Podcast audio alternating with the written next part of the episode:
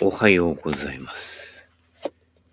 今日は BGM なしでいきなり始めてみたいと思いますが、特にこれといったネタはございませんが、えー、昔使ってたパターでね、クランカパターっていうのがあったんですよ。うん。形がね、変わってるんです。絵で説明できないのが、ラジオの厳しいところではありますが、打つところが、ちょっと飛び出てる。で、あの、縦の長さが短い。ボールの直径ぐらいの幅しかないんです。で、後ろ側がトーヒールバランスになってんですね。えー、なんて説明したらいいんだろうね。要はセンターシャフトのピンパターに、えー、フェース面に四角い出っ張りをつけたような感じ。うん。そういうパターがあったんですよ。結構そこそこいい値段でね。アメリカ人かなそういうのを作るのはね。えー、そのパターね、しばらく使ってたんですけどね。あの、よくあの、ちっちゃいパターあるでしょ。パワービルトとか、あと、何？目の形したようなちっちゃいパター。あの、ボールの幅ぐらいしかないやつとかね。あと、あの、キューブ状のこの練習パッティン、パター、練習用のね、パターみたいなやつ。あれに近い感じで、あれで後ろ側にトーヒールバランスで重しになってるというね、変わったパターがありますけど、あれね、もう一回出してくれねえかな。手放しちゃってどっかに行っちゃったんだけど、えー、要は、後ろ側の幅の方がでかいっていうね。長いっていうことね。うん。で、シャフトはセンターについていて、えー、そのセンターシャフトより、ちょっとこう、フェース面が出っ張ってる感じのってね。これ作っ、今作るとね、そこそこ売れるんじゃないかなという予感がしています。はい。えー、パター作れる環境にある方ね、もしこれ聞いていたらね、えー、アイデアパクってもいいからね、ちょっとね、作って売り出してみてください。はい。多分ね、1000本ぐらいは売れると思うよ。うん。そういったことでね、夢のお告げが出てきましたからね。はい。自分ではね、あの、作れないのでね。うん。まあ、鉄工所の知り合いがいないことはいない、ないけれどもね。うん。まあ、作るまでは乗ってこないんじゃねえかな。うん。そんな感じでね、いろいろ夢のお告げが出てきますよ。はい。えー、あとはね、トーヒールバランスで思い出したけどね、えー、ちょっとだけスピネタですね。えー、誰しもこうね、よくよく心を見つめていくと、矛盾するものとかね、やろうかな、やるの予想かな、とかね、いろいろそう、こう、いわゆる葛藤とか矛盾とかね、そういうのを多かれ少なかれね、抱えてるものだと思います。まあ、バカは抱えないんだけどね、そのバカも、ただ見てないだけで、実は内面にそういったものがね、えー、潜んでいる場合があって、それが、おいたをするわけですね。うん。だから、あのー、矛盾してんですよ。例えば犯罪を犯す人でも、要は、あのー、ジキルとハイドじゃないけれど、その両面があって、えー、影、影、影っていうかね、ほら、犯罪者って暗いとこ好むでしょ？うん。あのね、影があると、誰も見てないんじゃないかとか、これやってもわからねえなっていう時に影が出てくるわけ。要は、あの、年寄りのあの万引き症候群みたいなもんですよね。これ見てないからわからないからねって言って、ね、テレビか、あの、カメラにしっかり映っちゃったりしてね。うん、そんな感じですけれどもね。うん、あの、まあ、カメラがなくてもね、まあ、簡単な話、お天道様はお見通しだぜってトラさんじゃないけどね。そういうことにはなってるんだけどね。うん、それはあのね、三途の川の手前でね、脱衣バーがいるところで、それってね、こう、あの、キキキリンみたいな脱衣バーがいてね、うん、そこで全部バレてるっていうことがその時わかるんだけどね。まあ、それはね、言ってのお楽しみですけれどもね。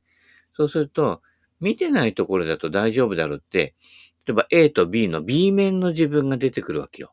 うん。で、結局その B 面の自分って A 面の自分にも影響を及ぼすのね。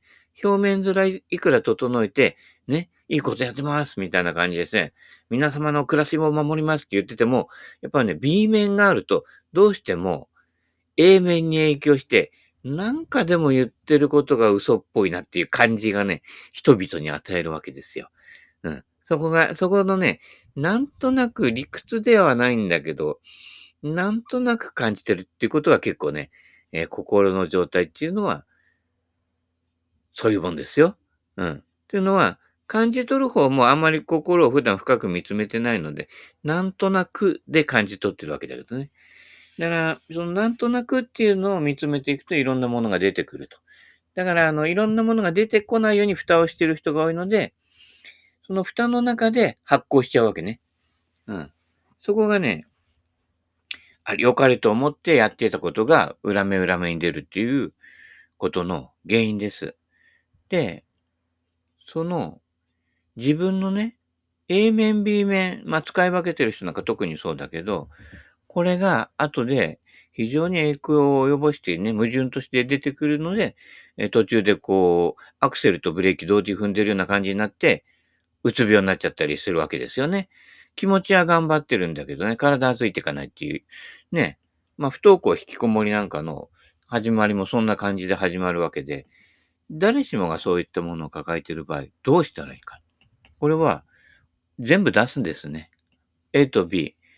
A 面でね、恋をしてね。うん。ね、B 面でもうやっぱり恋をするんですよ。昔のシングルバーン。B 面シリーズ、なかなか面白いよ。で、これ B 面にしようか、B 面で売り出し、ね、売り出したやつの B 面の方がヒットしちゃって、今度 B 面を A 面に変えたなんていうのがね、昔の歌謡会では結構ありましたよ。うん。逆にしたら売れたっていうね、その時のね、担当者のセンスがないわけですよ。まあ、大抵のあの、このね、まあ、会社でもそうだけど、中間管理職とか、その、窓口になってこう、売り出す権限がある人の感性っていうのは意外といけてない人が多くてね。うん。なかなかこう、アーティストの才能を活かせない人が多いんですけれどもね。その辺の読みですね。だから、A 面と B 面を両 A 面にしちゃうわけですよ。うん。そうすると、ね、表は明るい歌、ね、B 面は暗い歌。でもね、なんかその暗い歌に味があるんですね。はい。この B 面の方を押し殺してることで、ね、A 面に影響を与えてくるわけですね。だからまあね、A 面で恋をしてっていうの歌がありましたけれどもね、B 面。ね、A 面ばっかり聞いてると B 面の方にね、レコードの方に埃が溜まるんで、B 面も掃除してあげてください。で、この B 面を大事にすることで、実は B 面の曲の方が A 面になってくるというね。もう B 玉が A 玉になってくるわけですよね。B 玉の元のね、えー、名称の理由は A ランクじゃない B ランクの玉で遊んだみたいなところだったらしいですよ。ところが B ランクの玉の方がね、普及するわけですよ。ね。わかんないもんでしょ？だから、自分の欠点だと思ってるものっていうのが、その両方を認めることで、両方とも生きてくると。ね、今まで A 面、B 面に分かれていたものが、どっちもいいなってなったら、これ最強ですからね。うん。心のことに関して言えば、その矛盾しているものが、両方を認めることによって、勝手にどんどん統合していくんです。っていうのは、もともと何かの条件付けがあって A と B に分かれたわけです。北朝鮮とね、韓国とかね、東、東ドイツとさ、西ドイツみたいな感じですよ。ね。えー、今だとロシアとどっかとかね、えー、中国とどっかとかさ、ほら、ね。相反するような感じだけど、もともとね、同じだったりするわけですよ。民族的にとかね。あるいは暮らしの成り立ちとかね。だから、勝手にそこで仕切って、立場というものをつけちゃうから、向こうが敵だになるわけね。心の中の葛藤もそう。A 面ばっかりに寄ってる。あるいは B 面ばっかりに寄ってると、立場の方になっちゃって、それが矛盾してくるわけね。でも、もともと矛盾するようなものじゃなくて、もともと同じものなんですよ。だから、ね、水木しげるの短編じゃないけど、原子に帰るですよ。原子に帰ると統合するわけ。環境問題か文明の発達かじゃなくて、両方同じものになっていくと。統合していく。統合していくと、ね、どちらも活かせるわけね。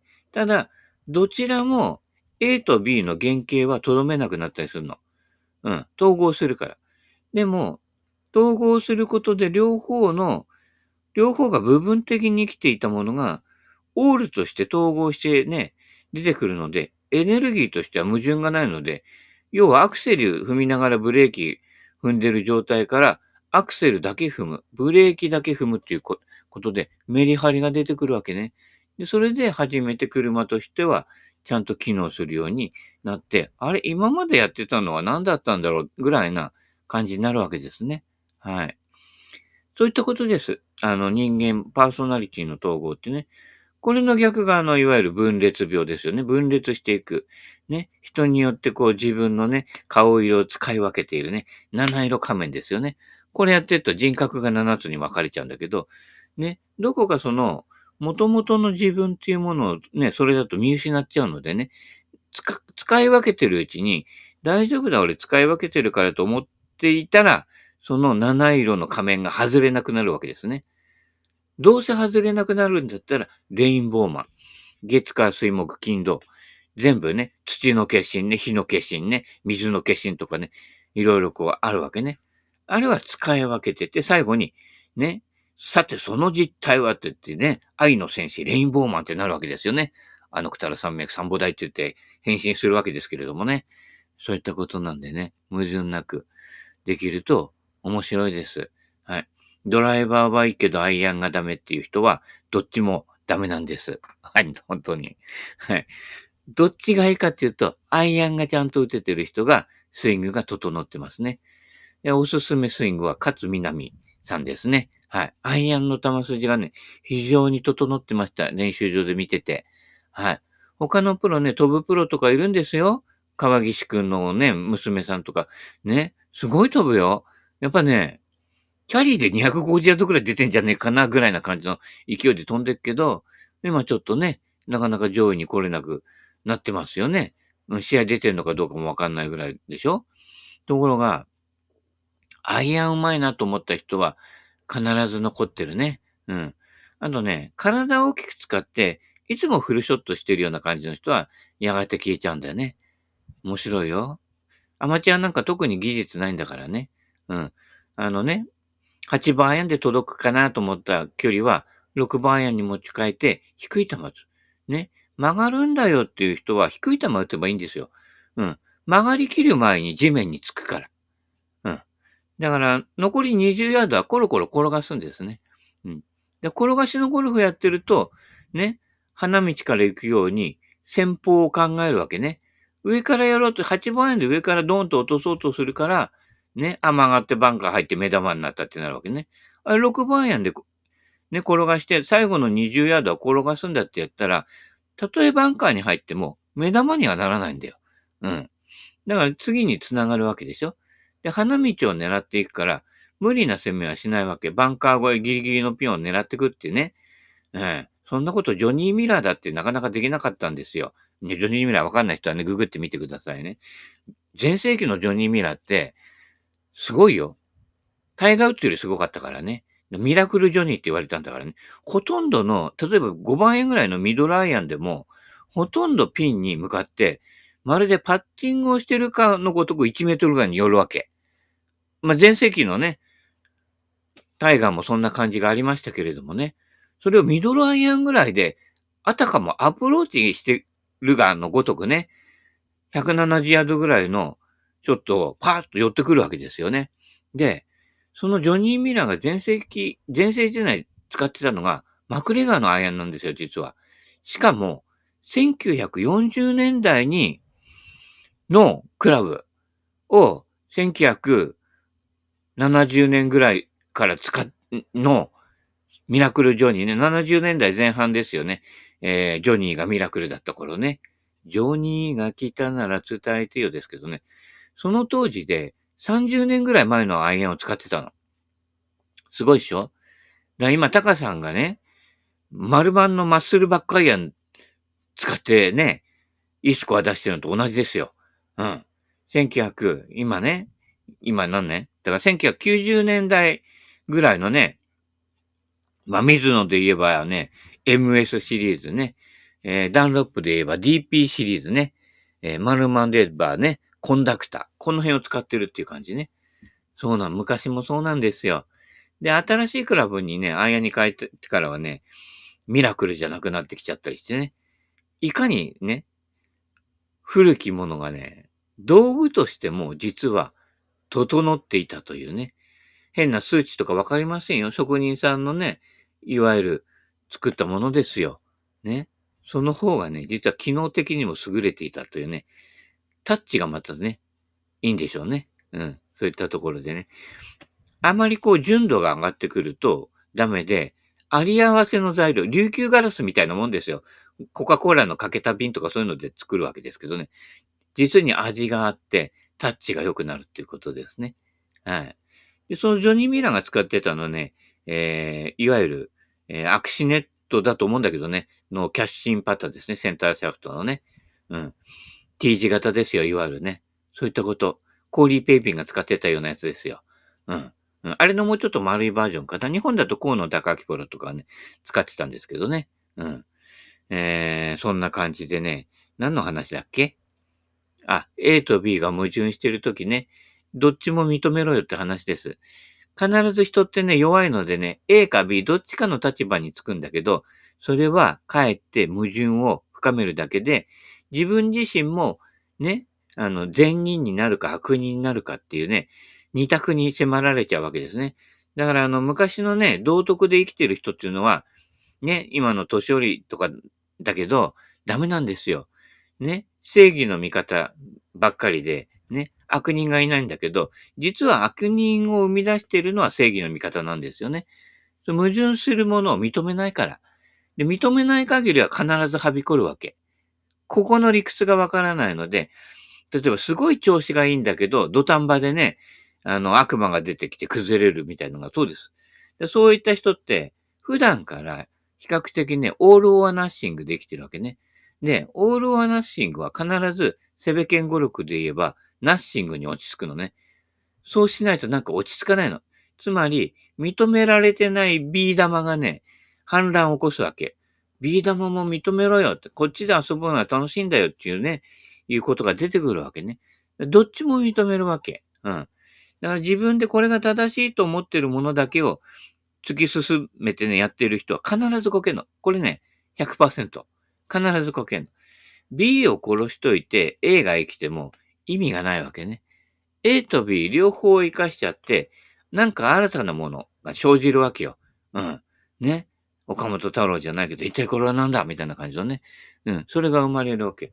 でも、それが、実は新しいものじゃなくて、元々のそれが自分なんだね。社会的なものとか、ね、対人的なものとかで、後からできたの A と B に分裂するっていうのは、子供とか見てればわかるでしょ？統合してんの。葛藤してないの。ね。あの、小さな子供がね、シェイクスピアのね、生きるべきか死ぬべきかね、哲学書読んだりしないの。ね。もともと統合しているものが分裂したんだから、それを元に戻してやればいいだけの話で、大人は変な条件付けというのができちゃってるから、自由に振る舞えなくなるわけね。で、あの、B 面の奴らがね、要は悪い奴らが自由に振る舞ってるのは、実は自由じゃないんだね。矛盾してるわけ。誰かを悲しませたりとか不幸にしてり、してるわけね。それは矛盾があるわけね。はあ、だから、善人も悪人も半人前なんですよ。正義を振りかざしてるやつも、ね、悪に徹してるやつも、実はどっちも悪人なんです。善悪じゃないと。そこを超えちまえっていうことね。それはもうね、善悪を超えるには、馬鹿になれですよ。うん。頭のいいやつには絶対わからないと。うん。だからね、ピカソの絵ですよね。ものすごく写実的で素晴らしい絵描けるんだけど、ね、この戦争に対してのメッセージとかで、ゲルニカとか書くわけですよね。うん。あのー、山下達郎のね、話飛ぶけどね、飛んでないんだけど、ニューアルバムが出ましたね。そこにね、えー、なんだっけ、この戦争とかそういうことに関して歌ってる歌があるんですけど、今ね、その、それを YouTube で流れてるんだけど、日本語だけじゃなくて、英語、スペイン語、ポルトガル語、アラビア語、わかんない。今7カ国語ぐらい、えー、出て順次ね、それを、えー、その訳詞を載せたね、えー、やつを出してるんですけれどもね。うん。そのやっぱりね、矛盾したもの、そこをね、統合して超えていくとね、あらゆる面でね、実はね、いいんですよ。うん。あのね、悪人善人とかね、A か B どっちかに分かれてないで、統合しちゃうと、これ最強だからね。うん。あの、悪人も善人も世界が狭いんです、非常に。うん。これがね、オール使えるようになるわけ。うん。これは最強ですからね、ぜひね、えー、ね、えー、統合原原子になって戦争するんじゃなくて、人格、まずパーソナリティを元に戻してね、えー、統合していくっていう風にやっていくと、心の矛盾がなくなります。はい。ま、世の中の人から見るとね、バカになったような感じがするんですけどね。バカ最強ですからね。はい。そういったことなのでね。何今日あるんだっけ？あ、ブータン人の幸福論だっけ？えー、そういったことなのでね。進歩とは、経済発展だけを意味するものではありません。良い環境、良い文化、伝統的な生き方を加えたものを言うんです。ね。そういう、そういったこと。なんかこうね、なんか特定のものだけを進化させるのがね、進化だと思い込んでるんだよね。でも進化の産物って全部電気仕掛けなんだよね。これ、どっかね、ゼンマイ仕掛けを残しとくのよ。そうすると、電気が回ってこないときに、ゼンマイで動けば、これ最強なのよ。あのー、井戸水のポンプがそうね、この間地震、大きな地震あった時って、電気止まったわけよ。そうすると、ね、うち井戸水だから水出るわと思ったら出ないわけよ。なんでって言うから、電気のポンプで組み上げてたからですよ。ね。あれを鶴瓶とかね、あの、ほら、昔あったでしょ？こうギーコギーコギーコってこうしてね、あの、アナログをどっか残しとけって話ですよ。うん元々のものって、いつもね、俺の話でそう、原点に必ず立ち返る話ばっかりなんですよ。だから水木しげるの原始さんといつも同じなんだけど、ま、まあそういった意味ではワンパターンなんだけどね、その方が実は面白いと。ね。モーターで動くね、おもちゃは電池がないと動かない。あるいは充電が切れると動かないでしょうん。ところが、ゼンマイって巻けば動くのよ。これ最強で、時計もそうでしょ？自動巻きのさ、時計ってこう歩ってるだけで勝手に巻かれてる、あれ発明した人すごいよね。大したもんだよね。うん。まあ、そこまでいかなくても、ゼンマイ時計なら動くわけ。うちにもあったよ、昔ね。なんかディズニー柄かなんかで後ろをキュッキュッキュッって回すとね、ゼンマイで動くやつ。ね。あとね、その頃ね、ゼンマイ仕掛けのその目覚まし時計で、スケルトンのがあってね、あの中のこの歯車が回ったりするのが見えるっていうのがあってね、あれも良かったね。あれね、子供は不思議だなと思ってか、あ、これがこうやってこう動くんだなってね、それがきっかけでの、後に物理学者になったりするかもしれないからね。うん。今時計ね、わかんないでしょ？うん、どうやって動いてるか。電池仕掛けのも。ね。あれ、ゼンマイとかだと原理がシンプルなので、あ、こうやって動くんだと。昔あの、昔のプラモデルもそうだよ。車なんかも、ゼンマイ巻いて動くやつとかが結構あってね。あれが面白いんですよ。ぐるぐるぐるって。まあ、チョロ Q よりね、前ですよね。チョロ Q はあの、ぐーっと後ろに引っ張ると、その分ね、そのネネジが巻かれて前に走るってやつだけどね。うん。そういったもの。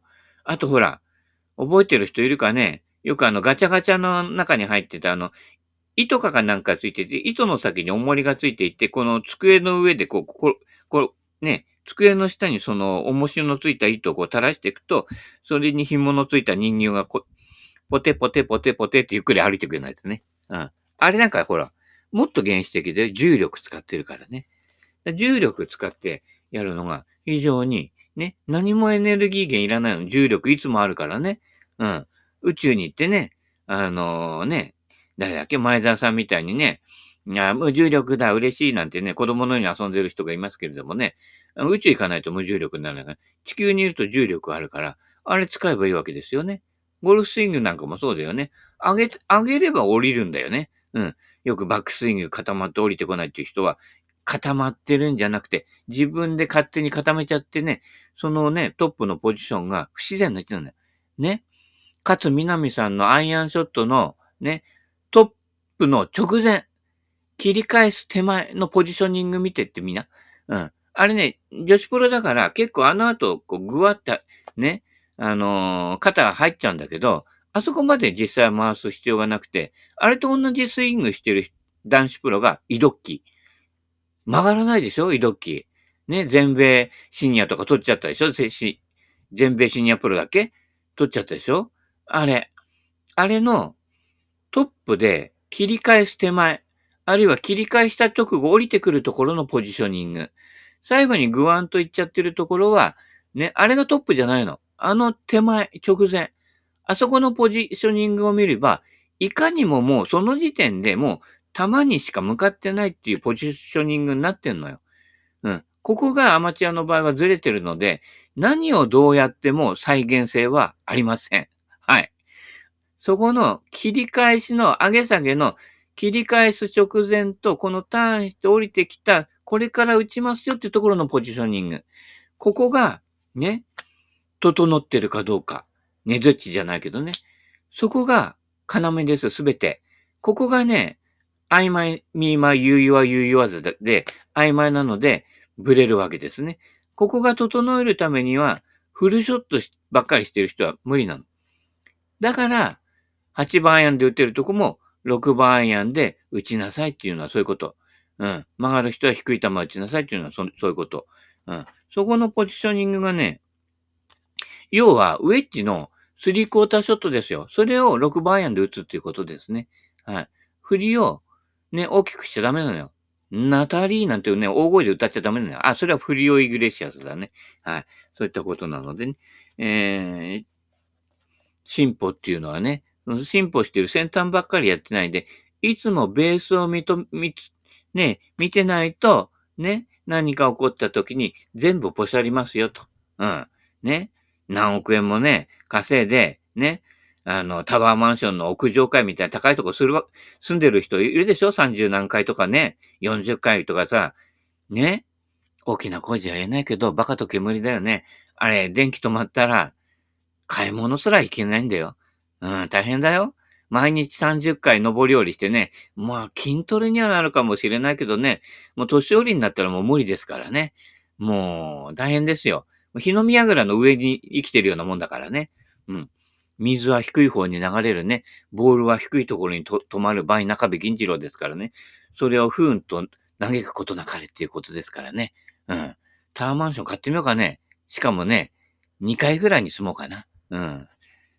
まあ、そんな金ないけどね。うん、そんな金あったらね、あのー、ね、あのー、リサイクルショップ行ってね、ピンのゴーハウッドでもね、買いますよ。あれね、ピンのゴーハウッドね、あったらシールといてくださいね。特にカーボンシャフトの場合は必須です。はい。あれ、なかなかね、もうね、あの、出会うこと少なくなりますのでね。はい。あれは名機ですのでね。